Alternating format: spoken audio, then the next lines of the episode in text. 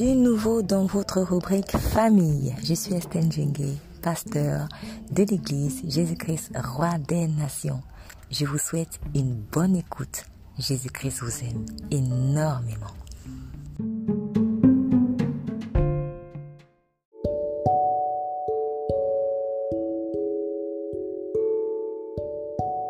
Vous n'êtes pas stérile. Cantique des Cantiques, chapitre 4, verset 2, il est écrit Tes dents sont comme un troupeau de brebis tendues qui remontent de l'abreuvoir. Toutes portent des jumeaux, aucune d'elles n'est stérile. En bénissant l'homme et la femme qu'il venait de créer, Dieu a dit Soyez féconds, multipliez-vous, remplissez la terre. Genèse 1, verset 28. C'est une parole de vie qui est enregistrée dans l'esprit de tout être humain qu'il en soit conscient ou pas. Lorsque l'homme est séparé de Dieu, cette parole de bénédiction pourrait ne pas prendre vie en lui, encore que Dieu fait grâce au bon comme au mauvais.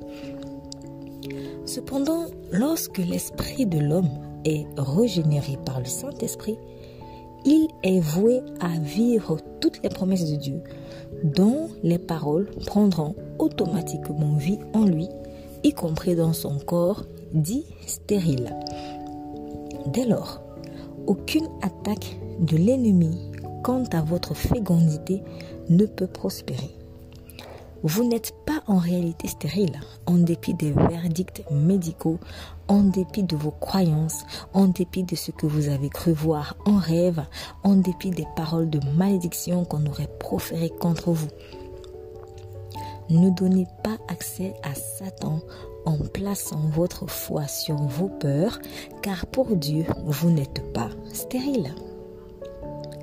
Il vous considère comme une de ses dents que le fiancé dans Cantique des Cantiques compare à un troupeau de brebis tendues qui remonte de l'abreuvoir.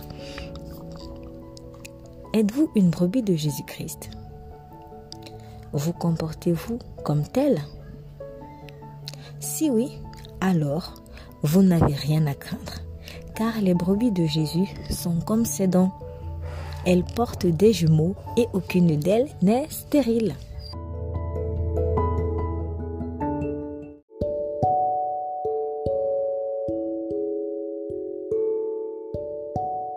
D'ailleurs, Dieu est capable de vous donner des jumeaux là où il a été décrété que vous n'aurez pas d'enfants. La mère du prophète Samuel, n'arrivait pas à avoir d'enfants. Elle était en plus persécutée par Pénina, sa coépouse, qui en avait. Dieu fit grâce à Anne, qui, dans un cantique de louange, avait prophétisé en disant Même la stérile enfante sept fois, et celle qui avait beaucoup d'enfants est flétrie. 1 Samuel 2, verset 5 le Saint-Esprit inspira les mêmes propos au prophète Ésaïe.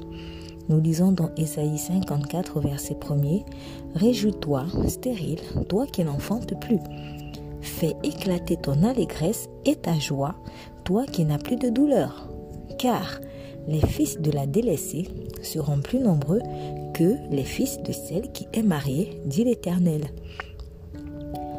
Plus tard, Dieu donna encore à Anne trois fils et deux filles. Celle qu'on disait stérile eut finalement cinq autres enfants en plus de Samuel après qu'elle eut donné à l'Éternel. La promesse n'est pas que pour les femmes, mais elle est valable aussi pour les hommes dits stériles.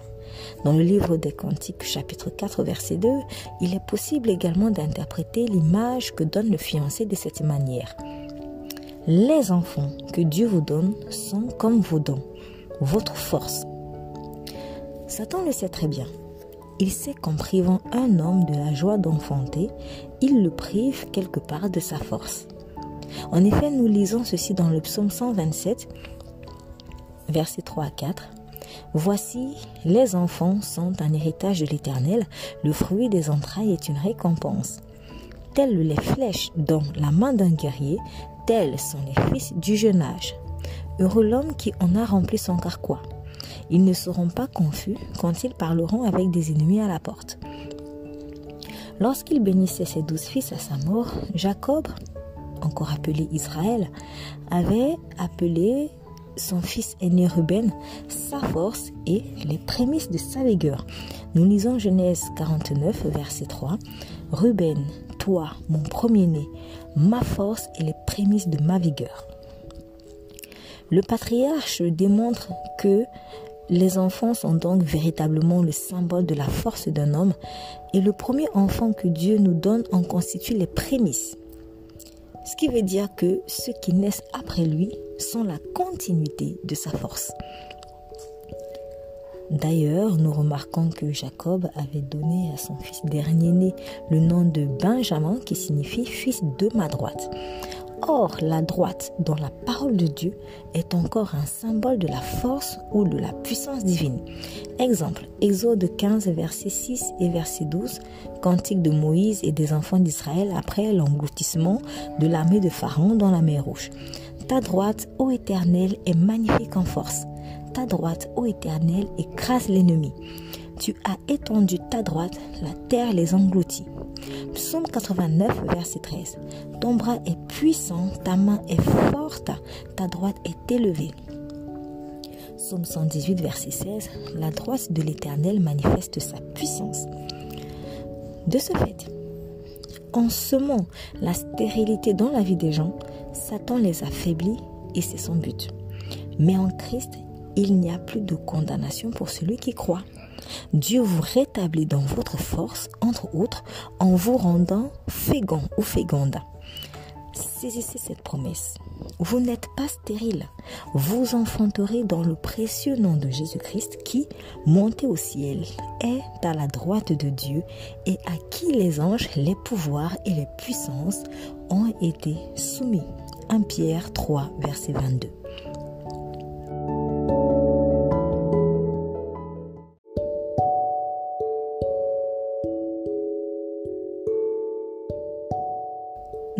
La parole.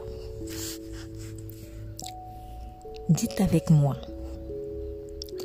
au nom puissant de Jésus-Christ, je crois que j'enfanterai. Mes dents sont comme un troupeau de brebis tendu qui remonte de l'abreuvoir. Et toutes portent des jumeaux, aucune d'elles n'est stérile. Je me multiplie et je suis fécond. Mon carquois est rempli de flèches, car mes enfants naturels et spirituels sont nombreux. Je ne serai donc pas confus devant mes ennemis. Toute parole de malédiction concernant ma postérité est annulée. Car Jésus mon Sauveur a déchiré à la croix les ordonnances qui me condamnaient. Je suis libre de vivre les promesses de Dieu. Mes enfants sont bénis. Ils rentrent chacun dans leur destinée. Mon foyer est béni et il prospère par la grâce de Dieu.